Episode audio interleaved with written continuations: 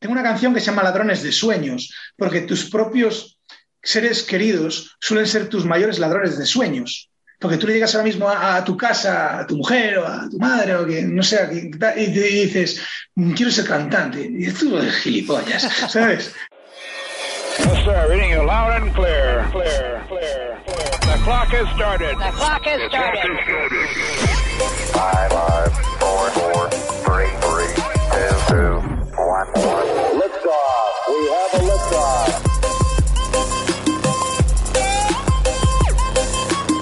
Bienvenidas, bienvenidos a Historias que marcan.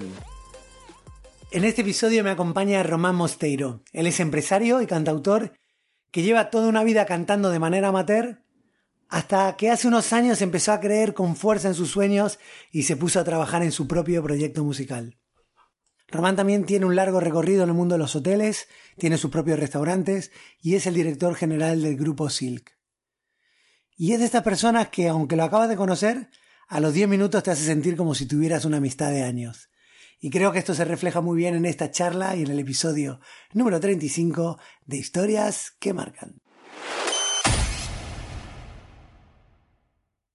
Le di a grabar. Te, hago la, te doy la, el agradecimiento oficial. Muchas gracias por, por aceptar mi, mi invitación al podcast y, y esta gracias a ti, Andrés, Yo encantado ya. Bueno. Aparte entre, entre compañeros, sé que yo, yo soy de background de hotel también, ¿eh? Sí, vamos, vamos, vamos a tocar, vamos a tocar varias cosas y si te parece, para quien no te ubica, quien no te conoce, y yo tampoco te conozco tanto, me gustaría hacer un recorrido por lo que fue tu experiencia profesional de estos últimos años y seguramente una experiencia profesional va acompañada de una experiencia vital, ¿no? En donde yo creo que que eres una persona de ponerte objetivos, poner todo el foco, atacarlo, ir a por ello y luego ver si estás a gusto en ese momento o quizás en el momento de la vida pasar a otro objetivo y así creo que ha sido un poco lo, que he visto de ti, lo poco que habíamos hablado antes. Así que hacemos un recorrido por ahí, ¿te parece? Perfecto. Pues nada, te cuento un poquito de, pues de dónde, de dónde vengo, como, o sea, pues, pues, yo era un chaval, siempre me ha gustado mucho la gente, con 14 años eh, me hice novio de una chica que tenía 16 para que me dejara falsificar el carnet y hacerme relaciones públicas en una discoteca y poder entrar, porque tenía cara de niño pequeño y no me dejaba entrar. Entonces, a partir de ahí empecé a trabajar en discotecas en sesión live por las tardes y trabajé en, muchas discotecas, ¿no? Eh, entonces me gustaba la gente, el típico que entregaba las tarjetitas en el colegio y, le daba, me acuerdo que eran 25 pesetas a partir de meter 15 personas y después te daban dos copas, ¿no? Los, fines de semana te daban dos martines con limón y ya ibas todo contento. y, así empezó mi, mundo con, con, las relaciones públicas y, el sector de hostelería, ¿no? Entonces ahí dije, pues yo quiero ser relaciones públicas. Entonces quise dejarlo en en lo que es ahora, yo creo que cuarto de la ESO, eh, que por entonces creo que era primero, bueno, me pierdo un poco con, el nuevo método. Eh, y entonces quise, quise estudiar Relaciones Públicas, que era un módulo de FP. Mi padre me dijo, mira, tú vas a estudiar hasta COU y luego, eh, si quieres, vas a la universidad, si quieres, trabajas, si quieres hacer un FP o si quieres hacer lo que quieras. Pero tienes que terminar por lo menos hasta, hasta COU, lo que era ahora el segundo de bachillerato, ¿no?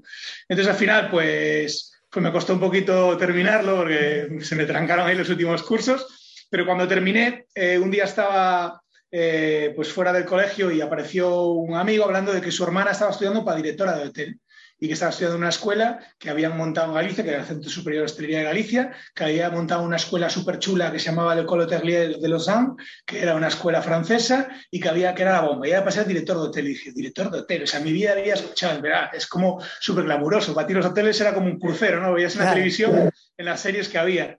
Y entonces, pues, me puse a investigar, vi la escuela y cuando terminé... Eh, pues hice las pruebas de acceso y, empecé a estudiar dirección de hotel, que era como muy cool, ¿sabes? Porque nadie estudiaba dirección de hotel, ¿sabes? O tus colegas estudiaban, bueno, sé, lo que estudiaba todo el mundo, ¿sabes? Medicina, derecho, eh, si no vales, si, vales, vales, si no empresariales, o sea, clásico, ¿no? Y, que mira que yo por entonces la gente decía, voy a hacer empresa, ¿no? Voy a hacer empresariales. Y me parecía un coñazo y era como, como lo peor, ¿no? Si no valías a empresariales y yo ahora quizás estudiaría empresariales si tuviera que volver a empezar, ¿sabes? Eh, eh, pero bueno, siempre había querido ser veterinario ¿eh? y al final se acabé siendo director Pero, y nada, y estudié dirección hotelera y, ahí empecé, pues se me daba bien la gente y pues estudié en la escuela, que tú tienes algún compañero de, que ha estudiado ahí, entonces es el proceso, ¿no? Trabajas, estás ahí cinco años, que ya eres un universitario atípico porque trabajas todos los veranos haciendo prácticas, entonces ya empecé ahí a trabajar, primer año servicios, segundo cocina, tercer alojamiento, eh, siempre mezclado con gestión y dirección, y los dos últimos años dirección.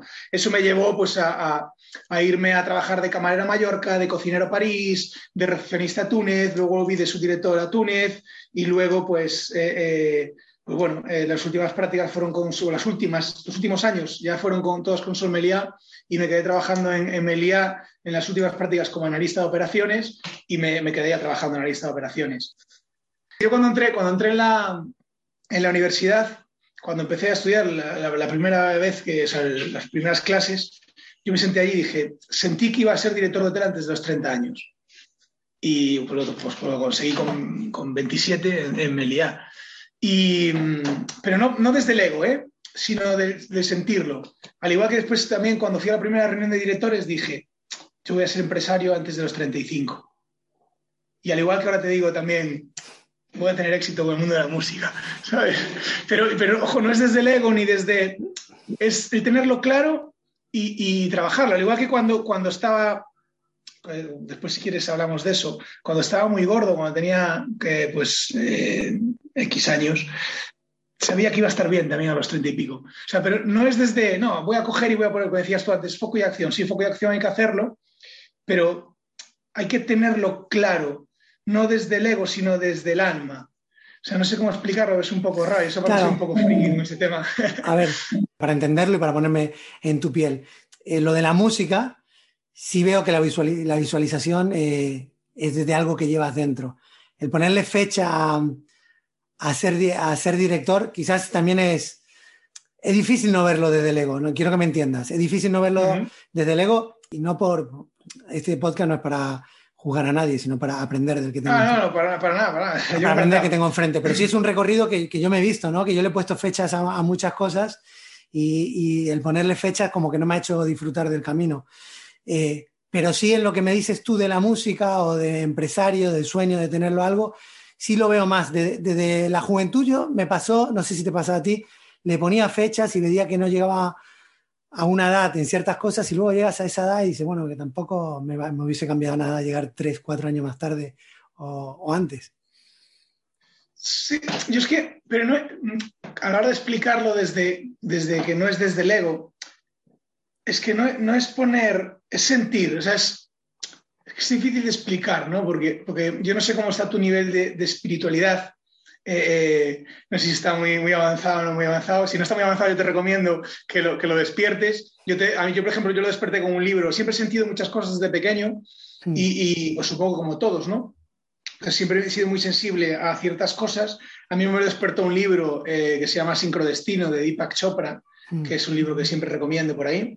Y, pero es desde, no es de llegar a, a clase, por ejemplo, en la universidad y decir, no, yo quiero ser director de hotel antes de los 30, ¿no? Es, como unas, no sé, es como si vieras, como si, hay, hay, un, hay un tipo que se llama Garnier Malet, que es un físico cuántico francés, que, habla de, que todos tenemos un, desdoblamiento de persona, un desdoblamiento cósmico, ¿no? Una, como un otro Andrés, otro Román, que vive en otro plano y, con el cual, pues digamos que vive en ese, en ese plano astral que no tiene pasado, presente ni, futuro y que con el cual puedes conectar, ¿no? Muchas religiones dicen, ah, medita con la almohada, habla con Dios, con Alá, con quien tú quieras hablar y, al final...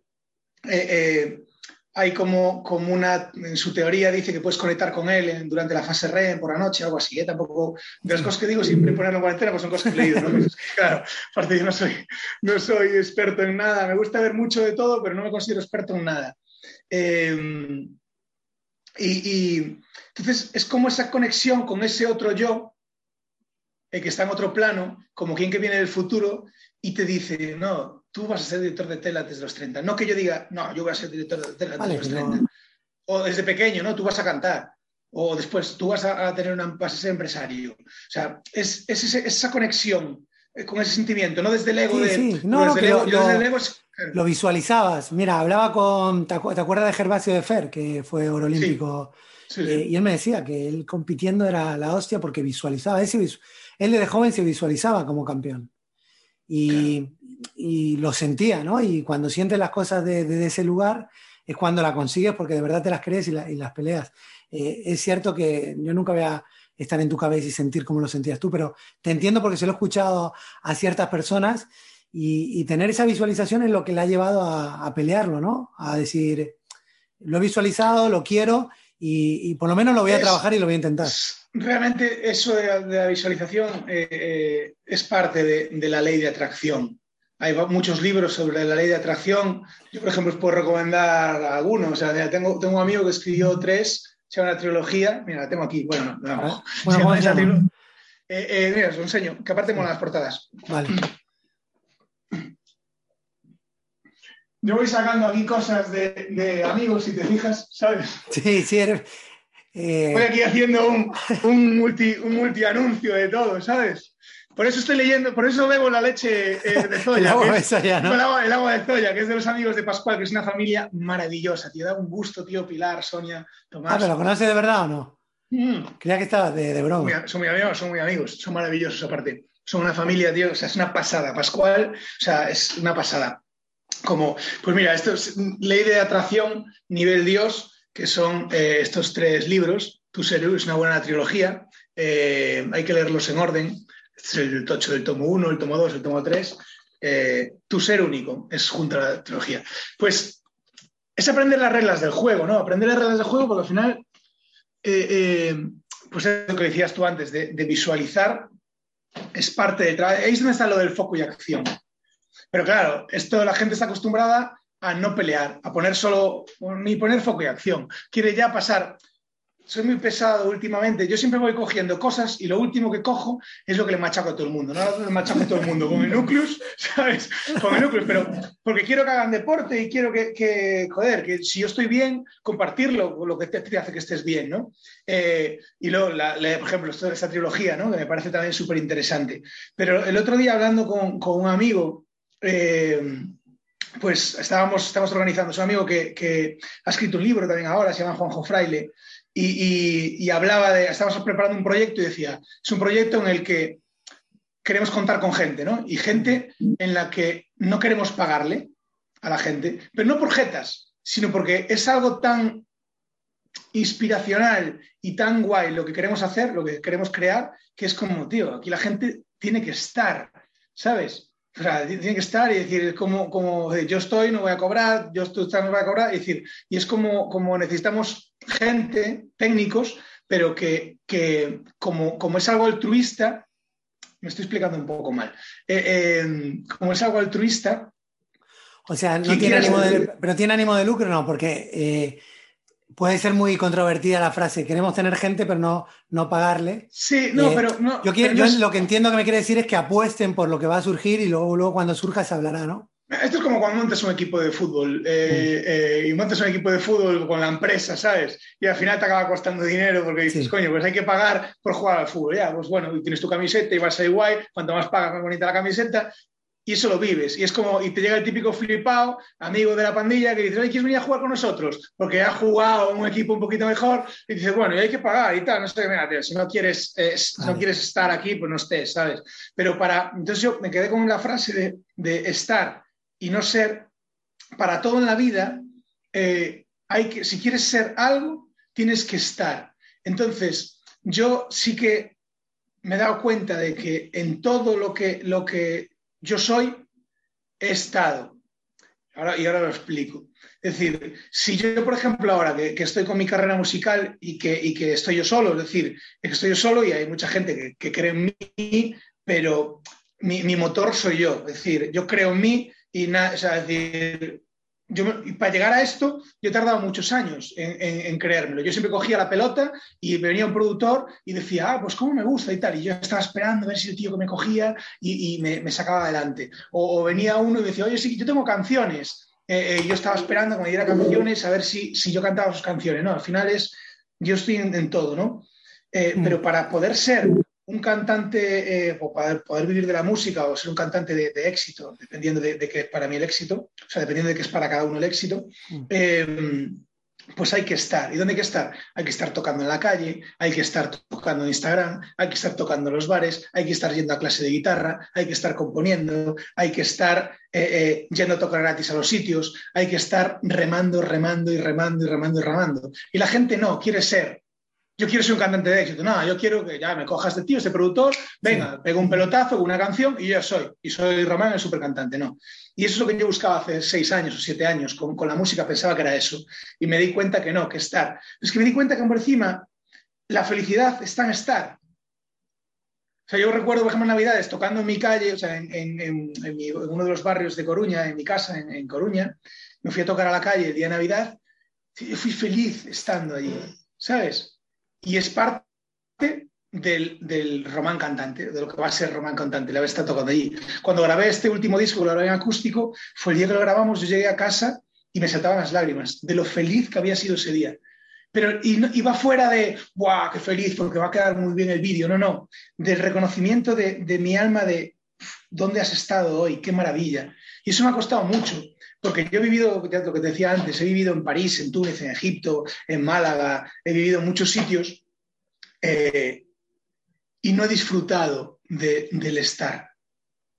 ¿Pero porque, echaba, menos, porque, echaba menos, Coruña, porque pensaba que tenía que ser eh, otra cosa, porque, me creía mejor, porque, porque decía, no, yo no estoy aquí, me están pagando 900 euros por hacer un trabajo, que a este le están pagando 2.000 y yo estoy aquí. Y era, era, como, y yo prefería estar ahora en Coruña porque mis amigos eh, eh, estarán ahora en, las obras de San Juan y yo estoy aquí en, Mallorca eh, sacando el...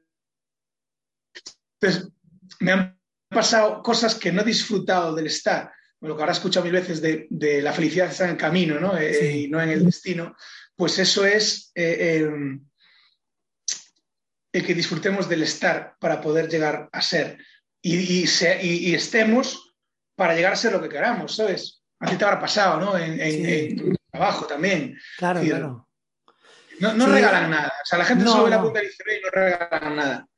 Sí, a mí, a mí también me pasó que me, quedé mucho en el estar, ¿no? Y no en el hacer. Es decir, como, como lo sabes, lo, contamos, los dos nos, nos, hemos dedicado a los hoteles. Bueno, tú ya no, yo sí soy director de hotel pero disfruté mucho la, etapa del entretenimiento. Y yo sabía que la, tenía que acabar y me visualizaba eh, gestionándolo también, porque me gustaba y, y, lo que me dio el entretenimiento es dirigir equipos desde muy, desde muy joven y tuve la suerte de, de intentar hacerlo o, de, una forma natural hacerlo bien. Lo que pasaba también a mucha gente es que de muy joven dirigías equipo y te podías convertir en un déspota. Yo por suerte eso no lo hice, habré cometido muchos errores, pero no. Pero lo que te quiero decir es que sabía que quería lo otro, pero disfrutaba mucho, lo, digo, ya lo haré, ya lo haré, y me vino un momento de o doy el cambio o no. Y, y, también está muy bueno lo que te pasó a ti, ¿no? Que por el otro lado, que lo quiero y lo voy a conseguir. Eh. Yo creo que en el equilibrio, como todo, eh, eh, está, está el tema. Pero bueno, yo sí disfruté del camino, pero también eh, a veces admiraba o valoraba mucho a la gente que, que se jugaba todo y apostaba, ¿no? Por ejemplo, me gustaba mucho de tu caso esto, ¿no? Que, que ya con, con, una edad que no somos unos, unos chavales, vas a por tu pasión a muerte, que no, que no, no, no, todo el mundo lo hace. O sea, si tu pasión ahora es ser cantante, lo ves, tienes algo, porque es cierto que también eh, creo que eres una persona inteligente porque te ha ido, te ha ido bien en, en, las cosas que has hecho y sabes que tienes, tienes algo. A mí me gusta mucho la música, me encantaría ser cantante, pero conforme he ido desarrollando más mi oído me he dado cuenta que no, que no, que no, que no voy a tener futuro porque me pongo a cantar con gente que sabe.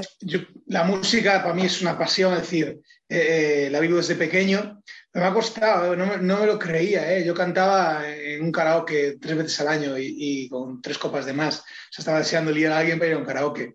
No me lo creía. Y tuve que trabajar mucho eh, eh, en regresión, ¿no? De dónde venía mi miedo a cantar. Sabiendo que me gustaba cantar y considerando que tenía buen oído y que cantaba bien. Cantar bien es que a mí me rasca el alma cuando canto. Otra cosa es que a ti te guste más, a ti te guste menos. Habrá gente que diga, tú no cantas nada bien. Pues mira, es que como es, yo qué sé, puedes coger a Iván Ferreiro eh, eh, y hay gente que le gustará muchísimo, gente que no, o Diango, o, quien sea, ¿no? O Calamaro, unos la aborrecerán y otros serán fan de Maluma, ¿sabes? Y lo decía Sabina, decía Sabina cuando época de Operación Triunfo. Si llega a estar Operación Triunfo en mi época y la de Dylan, ninguno de los dos estaríamos haciendo música. Está. Eh, es una cuestión de rascar el alma. Entonces, yo siempre lo he querido, es decir, yo, de pequeño me encerraba en mi habitación a jugar a ser cantante y era mi, juego más favorito desde pequeñito, o sea, es que era lo que me gustaba. Eh, me apuntaba las letras ahí, porque soy un desastre acordándome de las letras, no me acuerdo ni de las mías, pero, pero, pero me gustaba mucho. Entonces, tuve que trabajar cuándo fue el momento en que a mí me cogió y recordé en, una finca en la que veraneábamos con mi familia y que seguimos yendo, pues es una finca de mis tíos, pues que ahí me obligaron a cantar una vez una canción, María la Portuguesa, aparte me acuerdo, y con mucha gente y en una de las mesas redondas que, había allí de, sobremesa, y me obligaron a cantar y lo pasé muy mal porque no me apetecía cantar. Entonces siempre que alguien decía, eh, Román canta y tal, yo tenía ese trauma de que cuando en cualquier reunión de, amigos, compañeros, lo que fuera, decía, ah, Román sabe cantar y tal, Román canta, me moría de vergüenza, me moría de vergüenza. Entonces ahí, ahí es donde sí que hay que poner foco y acción. Entonces, yo, yo sentí que tenía que cantar, entonces pongo foco y acción en, vale, vas a cantar, pues deja de anclarte en, en esa vergüenza o en esos miedos y pon foco y acción en romper los miedos. Entonces, ¿qué te pasa para cantar? No compones, pues cogí y me puse a componer. Cogí una guitarra, aprendí tres acordes y con, esa, con eso hice, hice tres canciones con tres acordes. Y dije, bueno, hace falta más. Pues sigue aprendiendo a tocar la guitarra. No tengo ni idea aún, pero, pero sigo yendo a clases. Después de acabar este podcast me voy a siempre tengo una clase de guitarra. Y vas, y vas a clase de guitarra. Sigo componiendo. Cada vez compongo pues mejor o más, más maduro, ¿no? Más maduro dentro del proceso de, composición. Eh, eh, y sigues aprendiendo. Después tienes que cantar. Entonces canta, pues desde septiembre aquí tengo la suerte de tener locales, pues en mis locales canto en cada uno, bueno, uno está cerrado, pero canto una vez a la semana, más otro concierto por internet, al final desde septiembre aquí debo llevar 50 conciertos. Qué bien. Eh, siempre que puedo, hay una barbacoa, oye, tal, ¿podrías venir a hacer unas canciones? Voy. Hay un cumpleaños, hay unas canciones, voy. ¿Por qué? Porque es que aunque me saque un seguidor, eh, eh, de, que le guste mi música, pues ya es un éxito. Pero es que si no lo saco, como ya he entrenado, es un entrenamiento. O sea, es, que hay que, o sea, para todo hay que, ahí, ahí, es donde está el foco y acción, porque nadie va a venirte a nada, o sea, puede pasar después por el camino un cisne negro, que yo espero que tenga, yo espero tener mi cisne negro en la música, no sé cuál va a ser, el cisne negro puede ser una canción que, de repente mm, funcione muy bien, o de repente el cisne negro puede ser que un día esté cantando en uno de, los bares y llegue un productor y, o un tío que tenga pasta, una escena, y se diga, yo apuesto por ti, o de repente que una canción mía cuadre perfecto para un anuncio, o que de repente mm, mm, conozca a una actriz y, la, meta en una serie de televisión. No sé dónde está el cisne negro. Lo que sí que para, para ser y para tener esa opción al cisne negro, hay que estar y estar y estar y estar. Y, estar. Yo estoy, estar, estar y pum, y estar. Entonces yo estoy, estoy, estoy, siempre estoy, siempre estoy con la música, siempre estoy, pum, pum, pum, Y después, y claro, yo tengo la suerte, o sea, la suerte, la desgracia de que no tengo eh, eh, responsabilidades familiares, es decir, no tengo hijos. Eh, tengo un perro que sí que me quita muchas horas al día, porque ahora tiene un problema de, megasófago y ya está muy mayor, entonces tengo que darle de comer y beber de pie y ya no se levanta, tengo que levantarlo yo y me quita muchas horas, eh, pero es parte de mi, de mi compromiso de vida con él, porque llevamos juntos 16 años, o sea que, me parece un regalo que esté. Pero quitando eso, no tengo eh, ningún compromiso más. Entonces tengo la suerte de que yo me dedico las 24 horas del día hacer, pues a trabajar a los restaurantes, en la discoteca, eh, eh, al perro y a la música. Yo estoy todo el día creando, todo el día maquinando y maquinando y maquinando. Entonces tengo, tengo tiempo. Disfrutando. Bueno, pero sí se te cruzó o, contactaste con, dos personas que, fueron importantes por, por, lo que leí, que es Sole Jiménez, ¿no? Sí, bueno, eh, dentro, por, el camino, por el camino, con, el tema de la música, mira, la música todo empezó porque, porque conocí a, a una persona o sea, todo empezó, todo empezó a creérmelo. Yo cuando llegué a Madrid, eh, eh, monté en uno de los locales que tenemos, una discoteca, monté una cosa que se llamaba Music Club. Y entonces eh, era como un karaoke con música en vivo. Y realmente lo monté porque, por dos razones. La principal, para cantar yo. Eh, sí, me da vergüenza, ¿eh? Y, la otra, eh, bueno, que también es principal para intentar ganar dinero. Al final creo que ganamos dinero dos, días, dos veces en dos años, pero, pero bueno, por lo menos no perdíamos mucho eh, y lo pasábamos muy bien.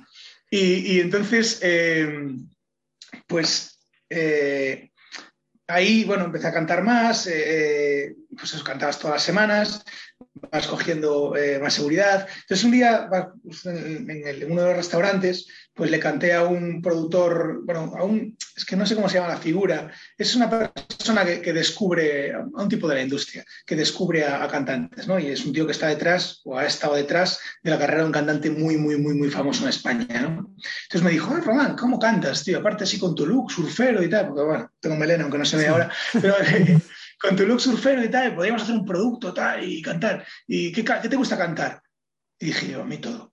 Y digo, pues mándame, mándame eh, tus influencias de, sobre la música, porque podemos trabajar en hacer algo. Claro, que te venga un tío que ha descubierto a uno de los grandes de España y que ha estado detrás de la carrera de uno de los grandes y que te diga eso, de repente dices, coño, y porque te ha visto cantar, dices, pues a lo mejor esto que llevo sintiendo desde pequeño es, el camino, ¿sabes? Y tengo que hacerlo.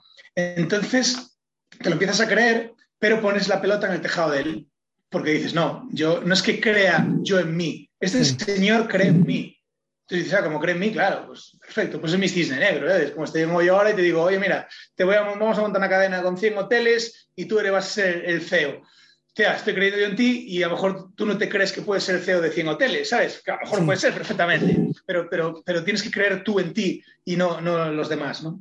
Entonces ahí empecé y, fue un, un trabajo, eh, a ver, él era una persona que ya estaba de salida, ya estaba casi jubilado, ya prácticamente jubilado, tenía un tío con dos porches, con, con la casa contada, o sea, un tío con la vida hecha y, y que no ponía todo el, la carne en el asador que, tenía que poner. O sea, mis, mis, tiempos y mis ganas eran distintas a las de él, ¿no? Mm. Y entonces empezamos a trabajar juntos y fue el que me dijo, ah, es una pena que no compongas, que no toques la guitarra. Entonces dije yo, ¿cómo que no compongo? Me vine a casa, compuse tres canciones y me dije, ah, estas no, no, no son buenas, no valen. Y una de ellas está en el disco y, el productor que al final me acabó produciendo fue, me dijo, digo, eh, esta canción es una balada de rock cojonuda. Eh, para que veas, ¿no? Que muchas veces te dice alguien que no y, el otro te dice, y, a otro le parece una maravilla. Sí, bueno, y más en el mundo de la música. La historia de la música es así, sí. Claro, ¿sabes? Hay gente que no se traga Picasso, ¿sabes? Y a cuánto le dirían a Picasso, menudo truñaco. De, bueno, es que en el arte hay tanta subjetividad que mi subjetividad es distinta a la tuya.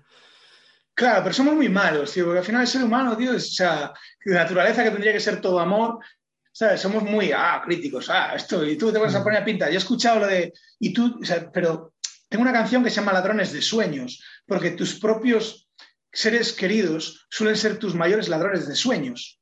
Porque tú le llegas ahora mismo a, tu casa, a tu mujer o a tu madre o que no sé, y te dices, mm, quiero ser cantante. Y tú eres gilipollas, ¿sabes? Claro, vete al hotel. Pero, con cariño, pero te lo dicen con cariño, ¿eh? Desde, el cariño. Sí, no, porque creen que lo mejor para ti es, es, ser director de hotel. Y a lo mejor tú dentro lo que quieres ser es el rey león, ¿sabes? Sí, sí. Entonces, claro, entonces no, no, mira, mira, yo lo hablamos cuando nos conocimos ve personas por el camino que me han ayudado y, que me han ayudado y, muchas no saben que me han ayudado, ¿no? Eh, un caso es eh, eh, Rosa Manjón, que, es una, creo que ya no sé si sigue en Sommelier, la conocí en su día cuando ah, trabajé en era, directora de, animación regional y luego la conocí como la directora, era directora de animación regional de, toda la Costa del Sol de animación. ¿no? una empresa tan potente como animación que es, que es Solmelia. ¿no? Sí. Eh, Rosa, cuando yo estaba analista de operaciones, que compartíamos casi oficina, estaba muy cerquita en el principito de la, nuestra, eh, yo cada vez que pasaba por delante del show o sea, por delante de donde estaban por las mañanas en el escenario entrenando, o sea, estaban ensayando Chicago, ensayando El Rey León, ensayando Cabaret, ensayando cualquier cosa de las. Tú conoces bien una animación. Yo decía, yo quiero estar ahí. O sea, yo no quiero bajar ahora ahí a la, oficina, a la catacumba, digamos unas catacumbas, y ponerme a mirar ahí ahora ratios y KPIs de, de si el Meliá mm, Costa del Sol está pasándose en el coste de materia prima de desayuno. Menudo coñazo, yo quiero estar ahí cantando, ¿sabes? Y bailando. Y me parecía la bomba, tío. Y, y era una lucha interna porque ahí sí que era el ego.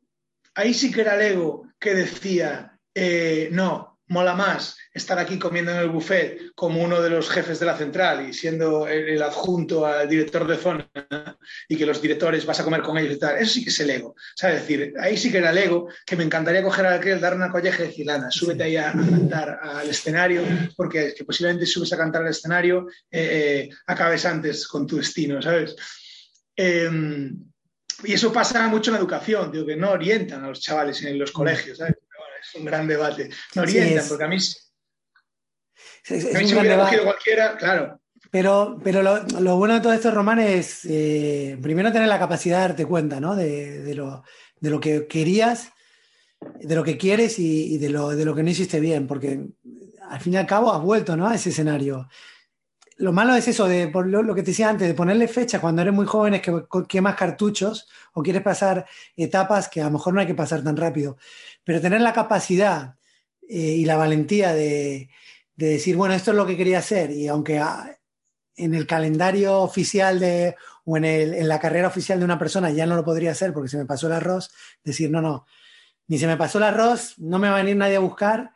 Y, y, soy yo el que tengo que poner toda la carne en el asador y, y está bueno. Y eso, está bueno. Es, eso sí que es el foco y la acción. Eso es la acción, la acción, la acción.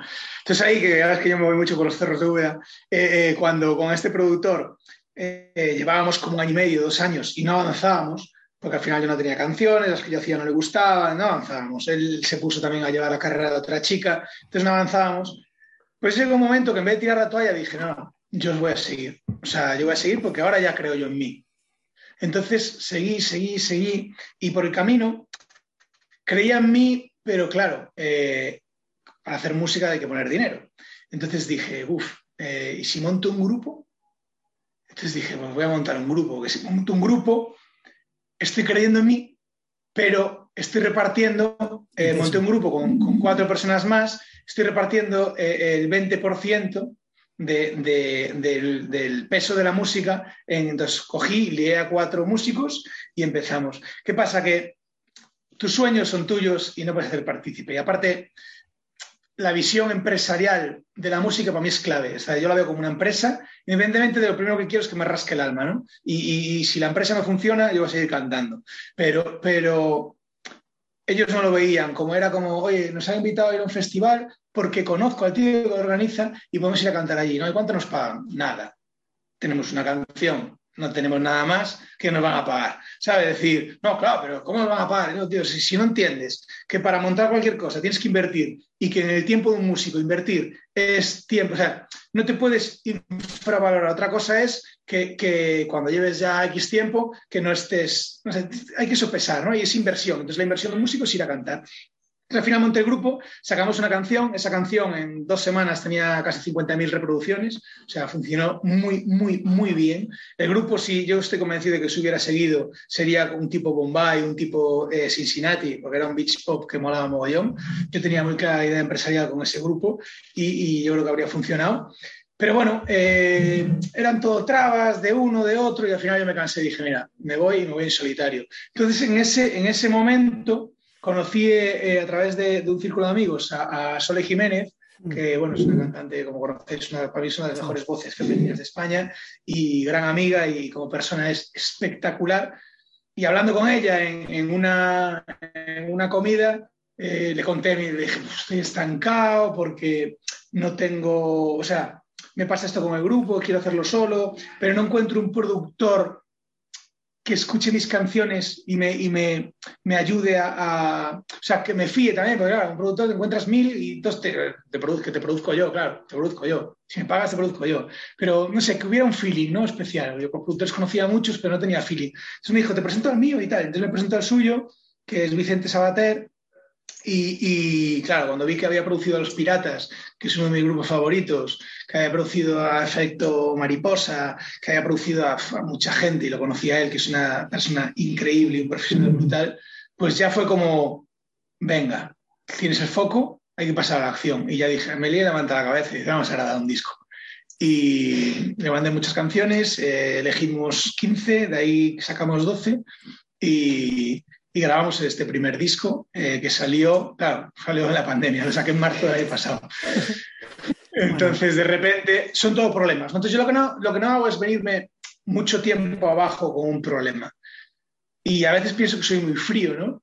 Porque es que no me gusta nada anclarme en el, en el problema. Es decir, si tú ahora coges esta botella de agua y, y cogemos una llena, eh, agua de zoya, a mí pasa no. Cogemos una, una, otra botella igual y la aguantamos así y te pregunto, Oye, Andrés, ¿qué botella pesa más? Tú imagínate que aquí tengo una igual, pero, pero llena hasta arriba. ¿Cuál pesa más?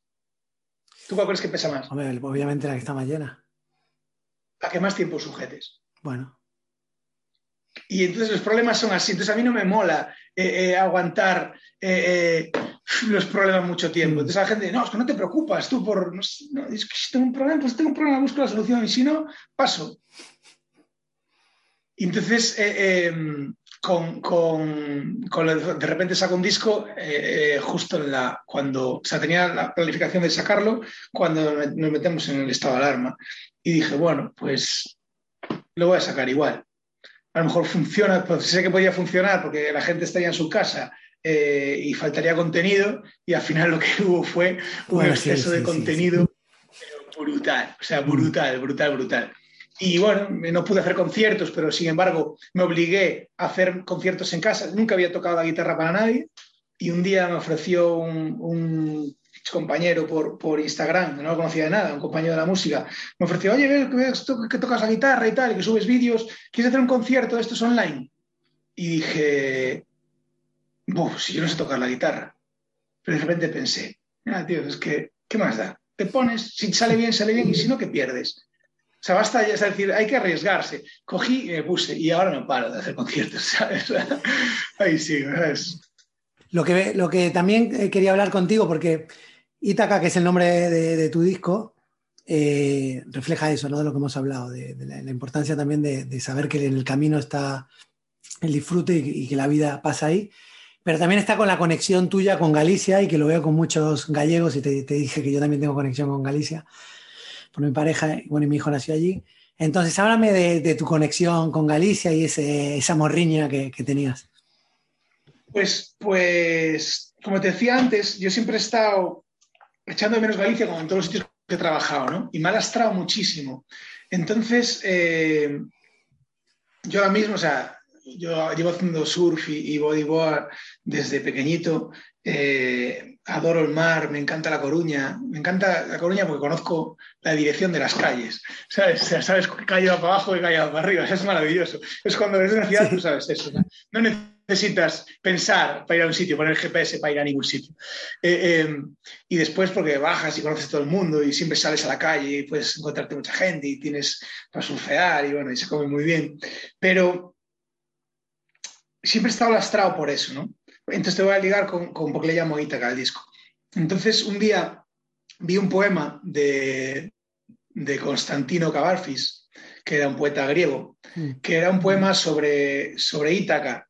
Eh, y era un poema basado en. Eh, era un poema como, como hablándole a Ulises. Sabes que Ulises, Odiseo, cuando se fue a la guerra de Troya, él era el rey de Ítaca, no quería marcharse porque estaba allí muy a gusto con Penélope y, y no quería irse a la guerra de Troya. Se fue, la guerra de Troya creo, creo, que duró cinco años y luego fueron otros cinco años de viaje de vuelta. ¿no? Entonces lo que le dice en este poema, le dice que, que, oye, que disfrutes porque vas a ver puertos con, donde encontrarás mercaderes que te ofrecerán piedras preciosas, verás el ámbar, conocerás el ébano, eh, olores, especias, eh, verás paisajes nuevos, vivirás aventuras eh, algunas duras, eh, como pelearte con la furia de Poseidón o, o, Cíclope y cosas así, pero Ítaca te va a estar siempre esperando. ¿no? Entonces, cuando vi ese poema, que fue como, el disco se iba a llamar De mi sofá a la luna, y yo tenía pensado hacer como una especie de, de mundo de principito, conmigo sentado, con mi perro al lado, eh, y ese iba a ser el, nombre del disco. ¿no? Después también se iba a llamar, eh, había una canción que se llama El viaje de Chopra, entonces me gustaba llamar El viaje de Chopra por el sincrodestino. ¿no? Pero al final, cuando vi ese poema, dije Ítaca. O sea, qué buen nombre, porque al final la, la oportunidad que, que, estoy teniendo de trabajar en la música eh, pasa por haber salido de casa. Si no hubiera salido de casa, eh, eh, no habría tenido el, bagaje que he tenido y las oportunidades de conocer a, pues, a músicos, a productores, etcétera, etcétera.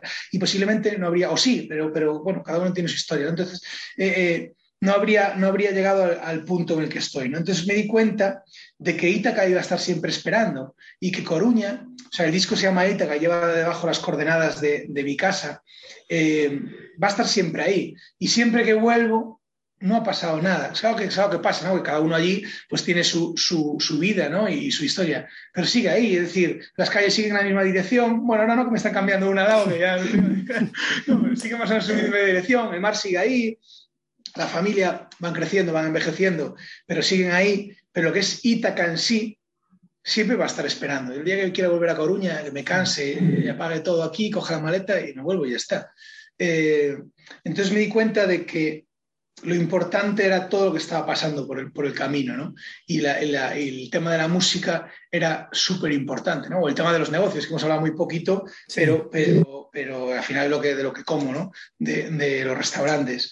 Pero, y también ahí vivo grandes cosas, con mucha gente, tengo unos socios espectaculares que son un regalo de la vida, y, pero si no hubiera salido de allí, tendría otras vivencias, pero entonces de ahí, de ahí lo de Ítaca eh, siempre va a estar esperando. Entonces le quise hacer este, este, primer, este primer disco, el segundo va acústico, pero no deja de llevar el mismo nombre, eh, dedicado a Galicia y basado un poquito en, lo que es para mí La Coruña, ¿no? que al final pues es el mar, eh, las gaviotas, el faro y la concha, ¿no? la concha típica gallega, que es lo, el elemento que he cogido un poco, que me ha llevado ¿no? este año de disco ahora que he sacado el segundo, a que sea mi elemento representativo. Y yo creo que Ítaca no desaparecerá, pero llegará un tercer disco, eh, ya se marchará toda esa parte de, de, Ítaca, pero la concha creo que se va a quedar como elemento característico del Roba Mosteiro en la música.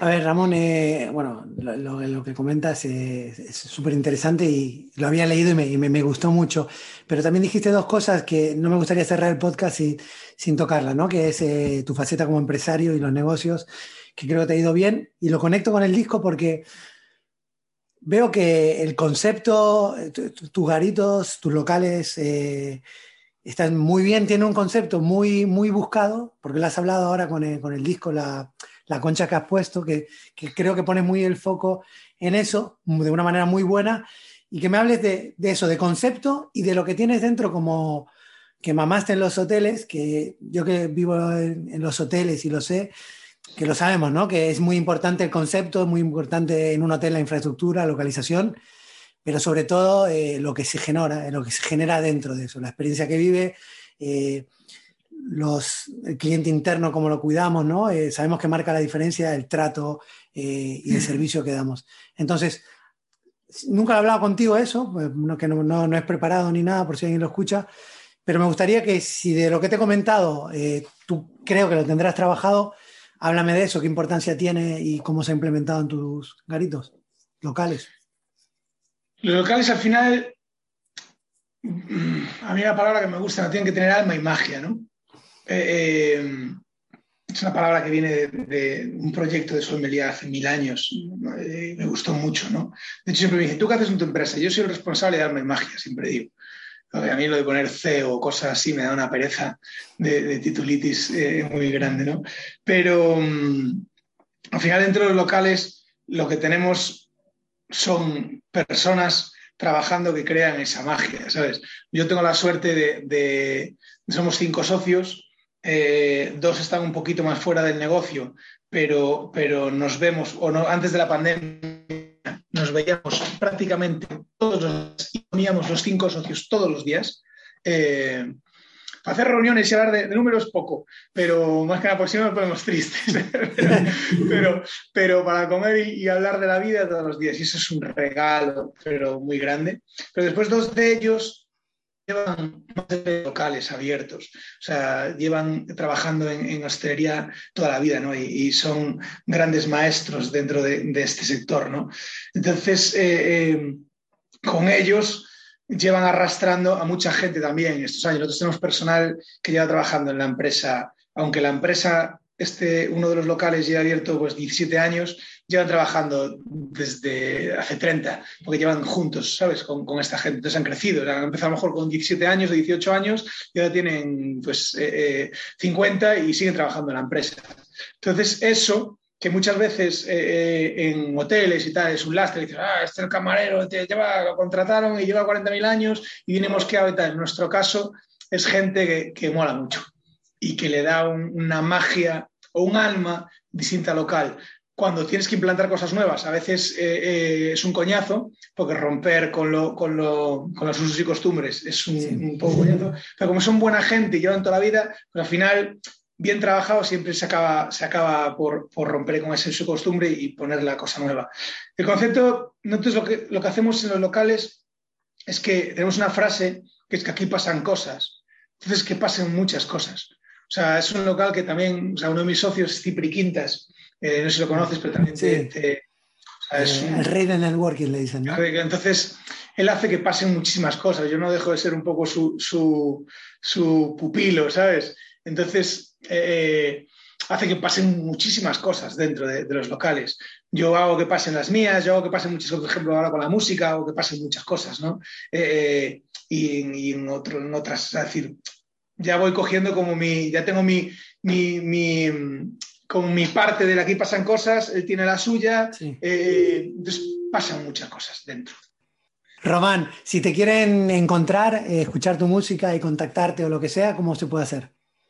Pues en las redes sociales mismo, Román Mosteiro en Instagram o en, sí, mejor Instagram, que es lo más fácil, ¿no? Si no en, eh, pues sí, ahí yo creo que es lo más fácil. El nombre, el nombre, el nombre de artista, cantante te vino, ¿eh? No te lo tuviste que tocar, Román Mosteiro. No creo que haya mucho, buscas y sales solo. Sí, bueno, eh, eh, no sé, al final es mi apellido, ¿sabes? Tampoco sí, pero bueno, mola, mola. tiene, tiene algo, tiene algo. es, es distinto. Dudé, dudé mucho, ¿eh? Ahora mismo, por ejemplo, a lo mejor pondría Román Misterio. No, no, yo lo veo Misterio. mola. no, es, coña, ¿no? Vale, vale. Sí, sí, es coña, es coña. Nada, hecho en, toda, en toda, cualquier plataforma digital estoy por ahí con la música y si no es con la música, pues si alguien me quiere conocer, pues en cualquiera de los restaurantes, en Bangkok Foundation, en, en General Martínez Campos 43 en Madrid o en Silcan Soya en La Moraleja, en Avenida Olímpica, pues ahí suelo estar. Es decir, a mí me encanta cuando me encuentro gente y me, para y, oye, tal, no sé qué, que te vi y tal, por lo que sea. Es decir, si alguien necesita algo, aquí estoy. ¿Sabes? Fenómeno. Pues lo, último, lo último suelo preguntar, eh, aunque tú ya has, dado varias recomendaciones, por si quieres decir alguna más, suelo decir que me, que me digan un documental, un libro que le haya gustado, que le haya marcado últimamente. Tú me has dado, me has dado cuatro ya, la trilogía y el de... Sí. Eh, pues mira, te doy otro más. Te doy, mira, hemos hablado hace un momento, el libro de networking de, Cipri. Eh, mola porque tú para, y vuelvo a lo mío, ¿no? Tú para ser, para que alguien te levante, te coja el teléfono, la primera, para ser amigo de alguien, hay que estar. Hay que estar cuando está mal, hay que estar cuando está bien, hay que estar en su cumpleaños, hay que estar eh, en una serie de cosas, ¿no? Entonces, eh, eh, ahí en ese libro se encuentran muchas técnicas sobre cómo estar para poder ser. Entonces, es un libro, aparte se lee muy facilito, en cuatro o cinco horas te lo has ventilado y, mola. Es un libro, yo creo que para, Matrix es, clave. O sea, para vivir aquí en Matrix, el libro de es clave. Después, para salir un poco de Matrix, la trilogía a nivel Dios, también clave. Y después, para despertar, antes de llegar a la trilogía, el sincrodestino de, de Deepak Chopra. Vale, pues con, eso nos quedamos. Y nada, Román, te, agradezco la charla, te agradezco tu tiempo y, ha sido un placer enorme. Pues nada, yo me, mira, me retiro aquí de, de, de teletienda, ¿sabes?